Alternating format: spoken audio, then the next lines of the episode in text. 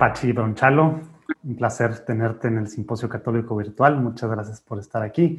Soy tu fan desde hace rato en YouTube, eh, bueno, de autor, eres youtuber, autor, estás muy metido en temas de redes sociales y bueno, pues últimamente con esto, con este tema que estamos viendo, el coronavirus, en carne propia te ha tocado pues vivirlo. Me platicabas, pues digo, ahorita tienes el coronavirus, ¿verdad? Este, y bueno, te ha tocado vivir una, una parte que a lo mejor pues no a muchos, y pues eres joven y eso ha significado que has estado presente en las redes sociales con esta experiencia desde hace dos meses, ¿no? Que, en, tu, que en tu diócesis y en la zona en la que tú estás, pues se dieron muchos casos, una carta que se volvió viral, etcétera, etcétera. Antes de empezar con estos temas y para que nos digas también el tema de evangelización, cómo, cómo aprovechar estos momentos eh, para pensar, para actuar, para salir después de esta pues con todas las pilas puestas para evangelizar. ¿Te, ¿Te parece si nos ponemos en presencia de Dios Padre con un Padre nuestro? Muy bien. Padre, Hijo, Espíritu Santo. Amén. Amén. Padre nuestro que estás en el cielo, santificado sea tu nombre. Venga a nosotros tu reino. Hágase tu voluntad en la tierra como en el cielo. Danos hoy nuestro pan de cada día. Perdona nuestras ofensas como también nosotros perdonamos a los que nos ofenden. No nos dejes caer en tentación, y líbranos del mal. Amén. Virgen María, cúbrenos con tu manto. Bueno, Padre Pachi, muchas gracias de nuevo por acompañarnos. Y pues para empezar, para empezar, quisiera que nos platiques un poquito cómo descubriste tus, pues, las redes sociales, ¿no? Y cómo te fuiste metiendo. Digo, eres un, un sacerdote muy, muy joven, eh, pero cómo te fuiste metiendo en ellas para usarlas para evangelizar, ¿verdad? ¿Qué es lo que has hecho? Pues muchas gracias. La verdad que encantado de estar aquí. Un saludo grande y también a todos los amigos que están siguiendo este, este simposio. Yo estoy en España, mi diócesis es Getafe y soy sacerdote desde hace siete años y medio. ¿eh? Tengo 33 años y en este tiempo, la verdad es que desde que soy sacerdote ya antes, uso mucho las, las, redes sociales, pues por haber descubierto, como tanta gente, ¿no? Eh, pues dos cosas, ¿no? Primero que, que son un, el medio de comunicación de nuestro tiempo, medio de comunicación donde pues, tú controlas la información que quieres compartir, también la que quieres ver, ¿no? Eso es algo muy revolucionario en nuestro tiempo. Y luego también, pues por un deseo de, de llevar a Dios, ¿no? Y es que la iglesia quiere estar donde están las personas y las redes sociales no es, son, eh, no es un lugar ficticio, ¿no? No es un lugar eh, virtual, mentira, sino que es real. Las personas que habitan este continente digital de las redes sociales son reales. Como hay personas, pues, pues ahí quiere estar, ahí quiere estar el Señor también. Y por eso yo digo, pues, pues voy a, voy a entrar en redes sociales. Al principio entré en, Twitter, Twitter y Facebook. Después llegó Instagram, que lo tengo un poco más descuidado, reconozco. Y, luego en YouTube. Hace mm, casi cuatro años que me abrí un canal de YouTube eh, pues para subir algunos vídeos, pues un poquito de, todo, desde, desde pláticas, ¿no? o experiencias ¿no? de cuando he estado participando con jóvenes en alguna tierra de misión, eh, y ahora últimamente, pues con esto del coronavirus, eh, pues les doy catequesis en directo todos los días y también la, celebración de la Eucaristía para que la gente la pueda seguir online. y sobre este punto, antes de entrar, pues en que nos platiques de claves para evangelizar a través de las redes sociales, lo que tú has aprendido y lo que nos puedes pues, ir sugiriendo para poner en la práctica donde quiera que estemos. Ahorita acabas de platicar las cosas que han sido diferentes. Estás, estás haciendo catequesis diaria, Eucaristía, ¿Qué más cosas, cómo has vivido este tiempo de, pandemia, de cuarentena, verdad? Que, se han tenido que cambiar pues muchas cosas. Digo, aparte está lo de, lo de tu, pues, el virus que, pues, que te dio, ¿verdad? Pero, pero para empezar de la parte de evangelización, tú ya estabas en las redes sociales, pero de todos modos, digo, muchos sacerdotes no estaban y en este tiempo se han metido, ¿verdad? Y lo han estado. Tú ya estabas y me da mucha, pues, pues ganas de saber ¿Qué ha cambiado de todos modos para ti? ¿Qué cosas nuevas has empezado a hacer? ¿Qué cosas has empezado a ver que, que se necesitaban haber hecho y que ojalá que sigan en este tiempo, en este tiempo que, pues que todavía estamos viviendo, ¿verdad? Aunque en algunos países como en España están abriendo poco a poquito y algunos estados en Estados Unidos, pues en la mayoría de los países que nos están escuchando, pues seguimos en cuarentena, ¿verdad? Me decía, me decía un sacerdote amigo mío hace poco que decía, que bien hiciste meterte en redes, ¿no? Porque ahora muchos estamos aprendiendo y llevas un poco de ventaja. Pues, pues está bien, ¿no? Em, y bueno, pues eh, lo que he podido aprender, que he podido aprender, ¿no? Principalmente eso, ¿no? Que hay que, es importante cuidar mucho cómo es la comunicación, cuidar mucho, no solo tener un buen mensaje, sino cuidar mucho la, la imagen como el envoltorio de, de ese mensaje, ¿no? Em, en este tiempo, en este tiempo, pues, pues todo eso me ha servido para, pues ya muchas cosas tenerlas como, como aprendidas, ¿no? Pero ha cambiado mucho. Yo antes subía a lo mejor un vídeo a la semana o dos vídeos a la semana, ponía algún tweet. Y ahora, pues la mayor parte de la pastoral que he hecho estos dos meses ha sido, ha sido a través de, de redes sociales, ¿no? A través de redes sociales incluyo también pues el propio WhatsApp con personas más cercanas de la parroquia para, para grupos y difusión de, difusión de mensajes. ¿no? Donde yo estoy es un pueblo, una ciudad que se llama Valdemoro, donde golpeó muy fuerte, muy fuerte el virus. Fue uno de los primeros focos de España, ese es el segundo o tercer foco. Em, fue duro los primeros días porque, pues, todos los días, ¿no? Eh, caía gente enferma de la parroquia, moría gente de la parroquia eh, gente que conocemos, eh, ¿no? sabías cada día que te levantabas qué WhatsApps, qué mensajes ibas a tener de gente que te pedía, ¿no? Pues que se estaban muriendo, que te pedían. Bueno, pues en medio de eso, eh, yo pienso, pues, pues el Señor, por supuesto, ¿no? Y entonces empecé a usar el canal, pues para diariamente, diariamente, tener una catequesis que yo llamo Café con Dios, principio no muy preparada. Yo digo, ¿qué hago? Pues, pues veo que tengo el catecismo en la mesa, que lo tengo aquí, y digo, pues venga, pues vamos a hacer un café a la hora del café y, a ir leyendo el catecismo e irlo comentando, ¿no? Y la Eucaristía, la misa, ¿no? Pues, pues voy a voy a, pues a la misa que yo celebro, la Eucaristía, pues invitar a la gente a que se una. Eso nunca lo había hecho, ¿no? Hacer directos. Ya llevo más de ciento y pico directos, como 50 catequesis, eh, la retransmisión de las misas, de la Semana Santa, todo, ¿no? Y he visto, pues, cómo pues, mucha gente ha podido ir alimentando, ¿no? Su fe ante esa falta de sacramentos, pero esa sed de Dios, ¿no? esa necesidad de Dios y también concretamente para aprender a responder lo que, pues el sufrimiento que estamos viviendo, ¿no? pues han encontrado en, en, redes sociales y en el canal pues, pues como un, un alimento de Dios, un alimento de Dios. A mí es lo que me ha animado a seguir, ¿no? Pues todos los días cientos de personas se, conectan, lo ven, ¿no? Ha subido mucho el tráfico en redes y lo importante no son los números, sino que pues que gracias a esto Dios está llegando también a muchas personas a sus casas. Sí, oye, y padre Pachi, te quiero decir nomás así Pachi, pero no se me olvide la, la, parte del padre, ya sé que de repente así cuando estás con con tus tres hermanos, ¿no son dos? Bueno, con, Tus, amigos sacerdotes ahí se, se, pone, se pone muy padre la, la, cosa. De todos van a poder ver los que nos siguen ahí el, el, YouTube del padre y van a poder ver estas conversaciones. Pero bueno, de repente se me sale decirte, Pache. Eh, tú has vivido diferente antes de entrar en las claves de la evangelización. Tú has vivido diferente esta etapa, por lo que tú estás diciendo, pues bueno, te dio, te dio coronavirus. Platícanos nomás, porque creo que no se van a aguantar la curiosidad eh, los que están escuchando.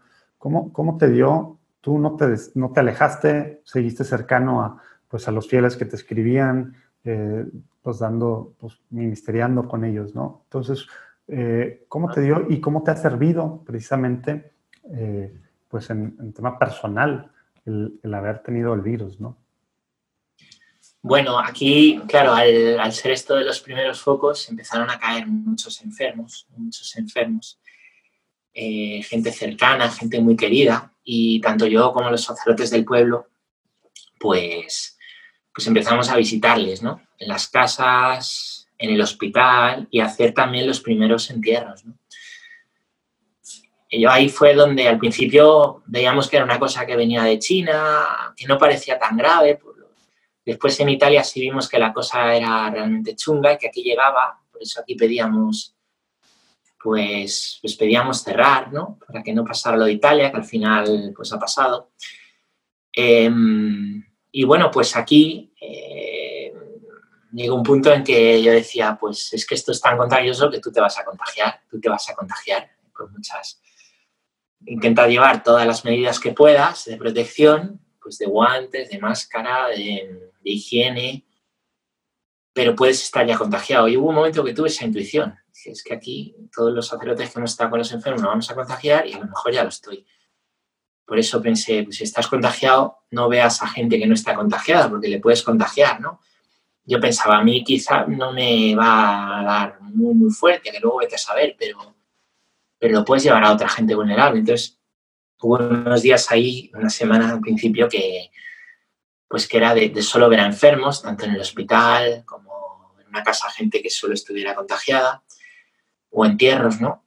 Y hubo una semana ahí bastante crítica, ¿no? Eh, todos los días dos, tres entierros, eh, un dolor enorme, enorme, como podrás imaginar, los entierros muy fríos, gente en el hospital y zonas del hospital, de gente que es que se, lo que hemos visto, ¿no? que se morían, eh, los propios sanitarios, con un dolor enorme, llorando, ¿no? Y, yo mismo, pues con un, dolor grande, ¿no? Dentro de, impotencia, ¿no? De pura impotencia. Ya un día, pues, pues vuelvo a casa, me quito la máscara y me siento aquí en el ordenador y, y empiezo a tener como dificultad para respirar. Digo, pues ya está, ya está. Así que desde ese momento, pues confinamiento. Y me costó mucho, porque era tal la situación que estábamos viviendo, que me costó mucho decir, jolín, pero, pero ¿cómo, Señor? Con todo lo que ahora hacen falta aquí, hacemos falta los sacerdotes. Y para mí esto ha sido pues una lección de humildad, ¿no? Porque me costaba aceptarlo, me costaba aceptar la enfermedad. Yo pasé, hice toda la, toda la cuarentena y solamente tuve ahí unos días, la siguiente semana, pues la primera semana quiero decir, de algo de fiebre por las noches, dificultad de respirar, que era un poco desagradable, ¿no? Y mucho cansancio. Pero no ha sido, yo he visto en el hospital cosas que dices, Dios, que le tengo que dar gracias a Dios, le tengo que dar gracias a Dios. O sea, yo no me puedo quejar de cómo lo he pasado, ¿no? De tener un poco de fiebre o cansancio o dificultad, porque no, no. De hecho, cuando fui con, el contagio al hospital a decirlo, a que me hicieran, digo, si es que yo no tengo ningún derecho, ¿no? Y bueno, pues me costó aceptarlo, pero por eso, por yo querer hacer, ¿no?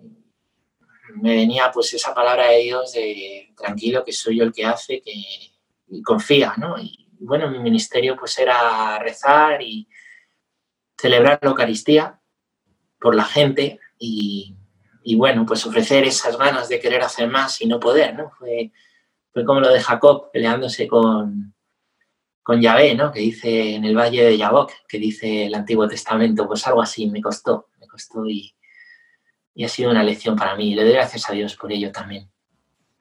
Oye, y en medio de esto, para ir entrando en el tema, eh, ¿cómo, ¿cómo, este chip, estás, pues estás en medio de, de ver muerte. Ya sé que ya pasó lo difícil, ¿no? Pero pues bueno, todavía sí.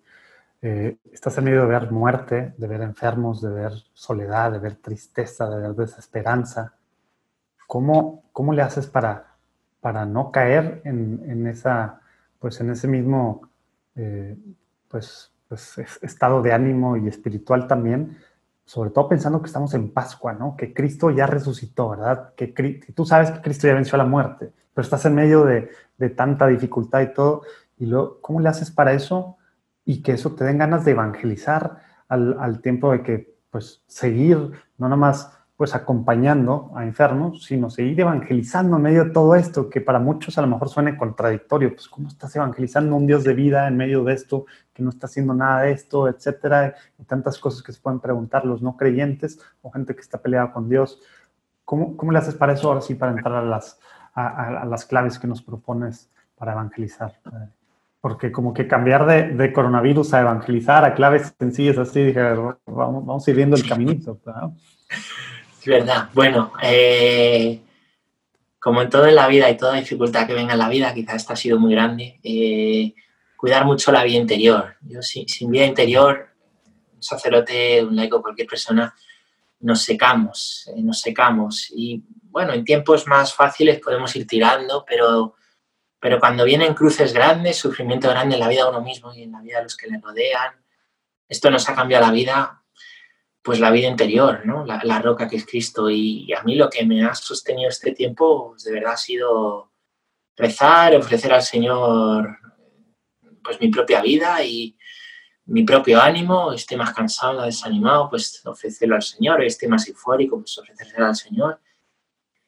Y no volverme tanto a mí, sino volverme a Él, ¿no? a Él, leer la palabra de Dios, oración y misa, la verdad que eso me ha, y luego me ayuda mucho el testimonio, ¿no? Porque hay mucha gente de la parroquia, algunos han estado enfermos de gravedad, han salido, otros han estado, han estado, han perdido a alguien querido, también otros sacerdotes, aquí tenemos un sacerdote, el padre John, que ha estado muy malito y que ha perdido a su madre. Testimonio de fe de otros me ha ayudado a mí mucho a decir, oye, pues, claro, que, esto no eres solo, que es la iglesia, que es la iglesia, que no eres tú y el ombligo del mundo, mucho.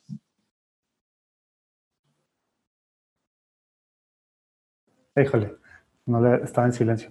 Que exactamente, y por eso estamos aquí congregados virtualmente, pues católicos de todos lados. Somos una iglesia y es momento de hacer iglesia, ¿no? Entonces, con esto, Padre, tomando en cuenta estos últimos dos meses, estos años que te has metido temas pues, más profundamente de evangelización, quisiera que muy puntualmente nos pudieras dar así concretamente algunas claves sencillas y prácticas, ¿verdad? Porque luego si vemos algo muy complicado, de repente, pues, pues mejor no lo hacemos, ¿verdad? para evangelizar en medio de la pandemia, aún en medio de la pandemia y sobre todo pues para el después, que el después ya viene, ¿verdad? Entonces pronto vamos a entrar a una normalidad, cualquiera que ya sea, ¿verdad? ¿Qué nos puedes platicar sobre este, sobre este tema para llevar el evangelio pues a todos los que ahorita están buscando también pues algo más, ¿verdad? Bueno, a veces si alguno que nos está viendo a lo mejor lo piensa, dirá, pues claro, que, hay que tener capacidad para evangelizar, o hay que ser no sé qué, o hay que ser no sé cuánto, si yo fuera como este, si yo fuera como el otro, pero en realidad dice el Evangelio en la parábola de los talentos que todo el mundo tiene sus talentos, no hay que enterrarlo, ¿no? Eh, a mí me ayudó mucho una frase de, de Kiko Arguello que, que decía, no hay que dejar de hacer el bien por miedo a la vanidad, a veces también por miedo a decir, uy, me voy a volver anidoso, me voy a volver no sé qué, me voy a volver... No, pues ya luego el problema de la vanidad ya lo solucionarás con el Señor, pero no tengas miedo de hacer el bien, ¿no? Y en eso, pues, algunas claves, como me dices, yo diría, ¿no? La primera clave, diciendo algunas por orden, primera clave, amor a Cristo. Amor a Cristo, amor a Cristo. Y claro, eh, el amor a Cristo, fíjate, el amor yo creo el amor es lo único que, que no se aprende en gerundio, ¿no? Me explico tú, a montar en bici aprendes montando en bici, ¿no? Y a nadar aprendes nadando y a hablar, hablar aprendes amando. Pues evangelizar es verdad que se aprende evangelizando, ¿no? Pero amar no solo se aprende amando, sino que se aprende primero dejándose amar. Nadie puede dar lo que no tiene, nadie puede amar si no le han amado primero. Por eso una persona eh, con heridas en la infancia por falta de amor pues, pues está tan herida y lo que le sana es el amor de otros y el amor de Dios. ¿no? Pues yo creo que lo primero es mm, el encuentro con Cristo. Si estoy embotado o si tengo que volver o si me he olvidado, pues pedir, como dice el Apocalipsis, volver al primer amor, ¿vale? Y recibiendo el amor de Dios, poder amar, ¿no? A Cristo. Lo segundo que os diría, segunda clave, eh, Juan Pablo II hablaba del nuevo ardor, nuevo ardor evangelizador, a mí eso se me quedó muy grabado, ¿no? El ardor es, el ardor es, tiene que ver con el arder, ¿no? Le digo yo, es que, que, pongas entusiasmo y pasión, ¿no? En lo que haces, claro. Eh, piensa en el amor, ¿no? Pues los enamorados, pues, hombre, algunos lo expresan más, otros lo expresan menos, pero la pasión la pueden tener todos, el enamorado se apasiona, ¿no? Pues de igual manera puede haber gente más comunicativa, más entusiasta y gente más tranquila, más eh, con más pachorra que decimos en España, ¿no? Pero, pero la pasión, el querer, ¿no? El querer, o sea, el ver que esto es urgente, es misión, es para todos, ¿no? Si tú tienes esa pasión, no la calles, no la calles. Busca luego ya métodos y medios para que salga. No todo el mundo tiene que estar con un canal de YouTube pero tú busca en tu parroquia, en tu ambiente, en tu cómo ser sal ¿no? Lo tercero que os diría, lo tercero que os diría es conocer el Antiguo Testamento y la historia de Israel, conocerlo bien, ¿eh? Y para eso rezar mucho con la palabra de Dios, ¿eh? Porque eso que muchas veces tenemos tan olvidado, que parece que solo el Nuevo Testamento importa o que solo pues ahí esos personajes están hablando de ti, de mí, están hablando, eh, pues, pues Noé, Moisés, ¿no? Abraham, los profetas, ¿no? Nos están hablando y tienen situaciones que son las mismas que vivimos nosotros, nos podemos ver reflejados en ellos, como yo te decía que me había reflejado en, en Jacob, ¿no? Nos podemos ver reflejados y conocer bien cómo funciona nuestro corazón, que es un corazón igual al suyo, aunque ahora tengamos tenemos Netflix, tenemos canales de YouTube, tenemos pulseras que nos cuentan los pasos, tenemos un montón de historias, pero tenemos el mismo corazón y la misma necesidad de Dios, ser de Dios. Y, Dios vino ya a revelarse en el Antiguo Testamento a esos hombres y podemos entender mejor nuestra vida y podemos entender la vida de los que nos, nos dirigimos si conocemos lo que ha hecho Dios con su pueblo de Israel. La cuarta cosa, la cuarta cosa que te diría sería hay que conocer bien la, cultura propia, ¿no? Si estamos llamados a evangelizar en medio del mundo, eh, pues tenemos que conocer cómo es ese mundo, sin mundanizarse, pero, pero, pero tenemos que amar a esos hombres que viven en el mundo. Estamos llamados a ello, quiero decir, si tienes vocación de ermitaño en una montaña, pues no, pero si tu vocación está en medio del mundo, hay que conocer la cultura, hay que conocer el lenguaje, ¿no? Hay que conocer la actualidad, pues para ver también a quién te diriges, qué le preocupa a la persona a la que te estás dirigiendo, en qué está su sufrimiento. En es que la gente hoy solo se preocupa de, del fútbol y el dinero, ya, pero ¿por qué? ¿Pero por qué, no? ¿Qué, hay en la sociedad que le está llevando a eso? ¿Qué? ¿Por qué? ¿No? ¿Por qué se está evadiendo por ahí, por ejemplo? ¿no? Conocer bien la propia cultura. Lo quinto que te diría, ¿eh? lo quinto que te diría es, es cuidar un corazón misionero, cuidar un corazón misionero, ¿no? ir donde los hombres necesiten palabras, ¿no? Pues el corazón misionero es estar preocupado por el hermano que tengo al lado, ¿vale? Claro, cuando se nos dice amar al prójimo, pues no es un amor en general, ¿no? Eh, cuando Cristo dice, decimos que Cristo ama a todos los hombres, eh, es en singular, te ama a ti, me ama a mí, te ama a ti que nos estás viendo en El Salvador y a ti que nos estás viendo en España, a ti que nos estás viendo en México. Pero en concreto, ¿no? Dios no ama a la masa, Dios ama en concreto, ¿no? Em, pues el prójimo es alguien concreto, alguien que tienes cerca, alguien que tienes delante, ¿no? Y de igual manera el Señor también dice en otro lado, ama al enemigo. Y el enemigo, pues tampoco es el político de turno que hace la política antieclesial.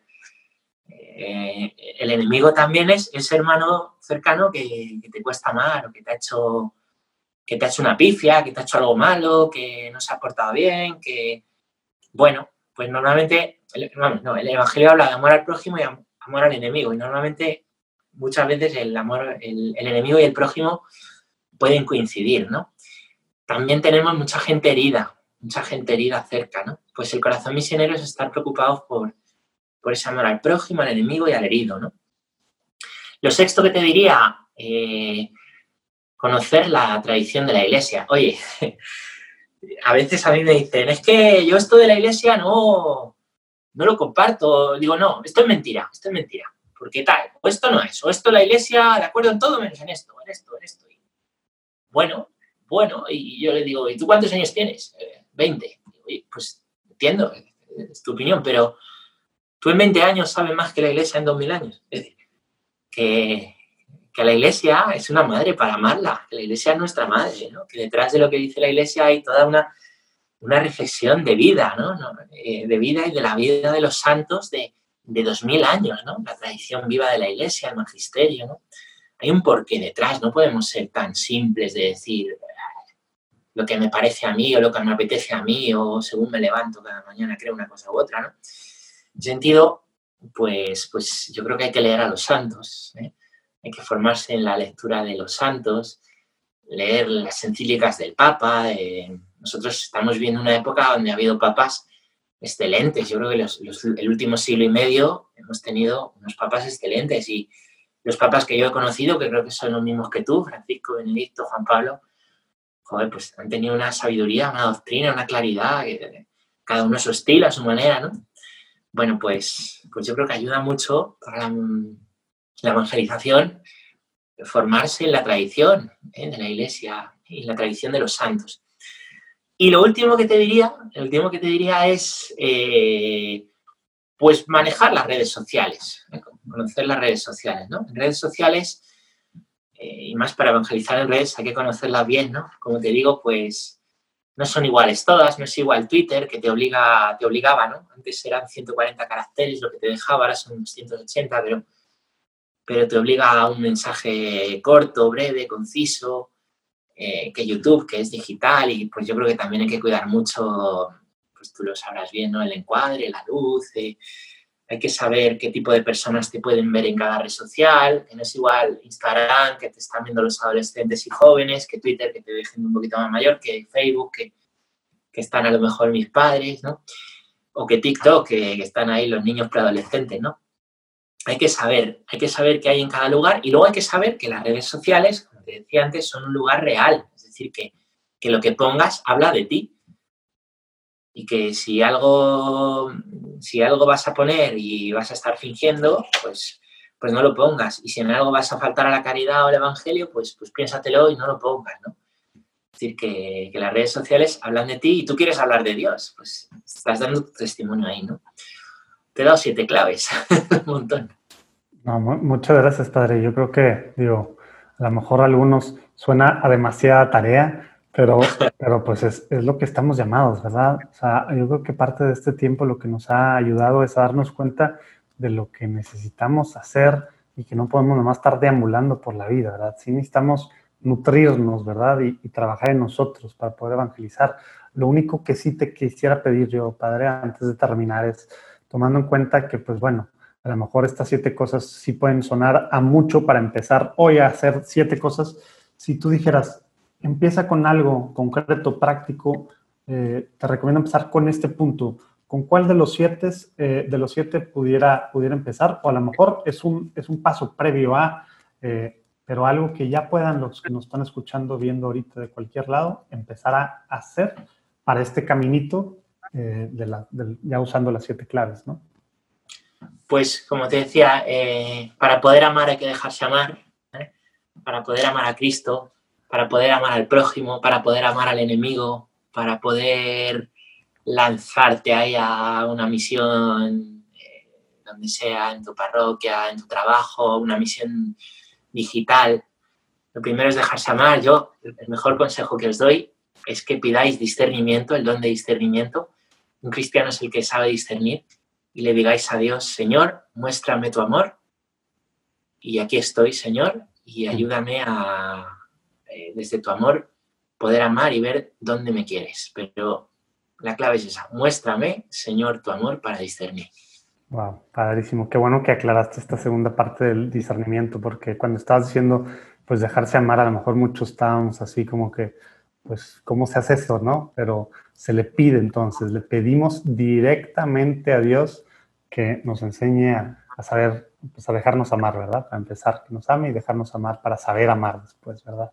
Wow. Eso es. Como que a veces algo tan, tan claro y tan lógico, ya que lo escuchas, pues, pues claro, pues si no sé, pues hay que pedirlo, ¿verdad? Si no sé cómo hacerle, pues hay que pedírselo y a quién más que pues a Dios, ¿verdad? Oye, Padre, pues muchísimas gracias por este tiempo. Estamos pidiendo por ti, digo, sabemos que estás medio, tuviste una, una pequeña recaída, pero sabemos que ya estás, esperemos que en las últimas, a punto de, de ya así los anticuerpos que todavía no tienes, pedimos por ti, todos los que estamos pues unidos ahorita virtualmente. Gracias a todos los que nos acompañaron en este diálogo y pues Dios los bendiga. Nos vemos en el próximo diálogo conferencia. Gracias, Padre. Gracias a ti y a todos los amigos y que Dios los bendiga. Muchas gracias. Gracias.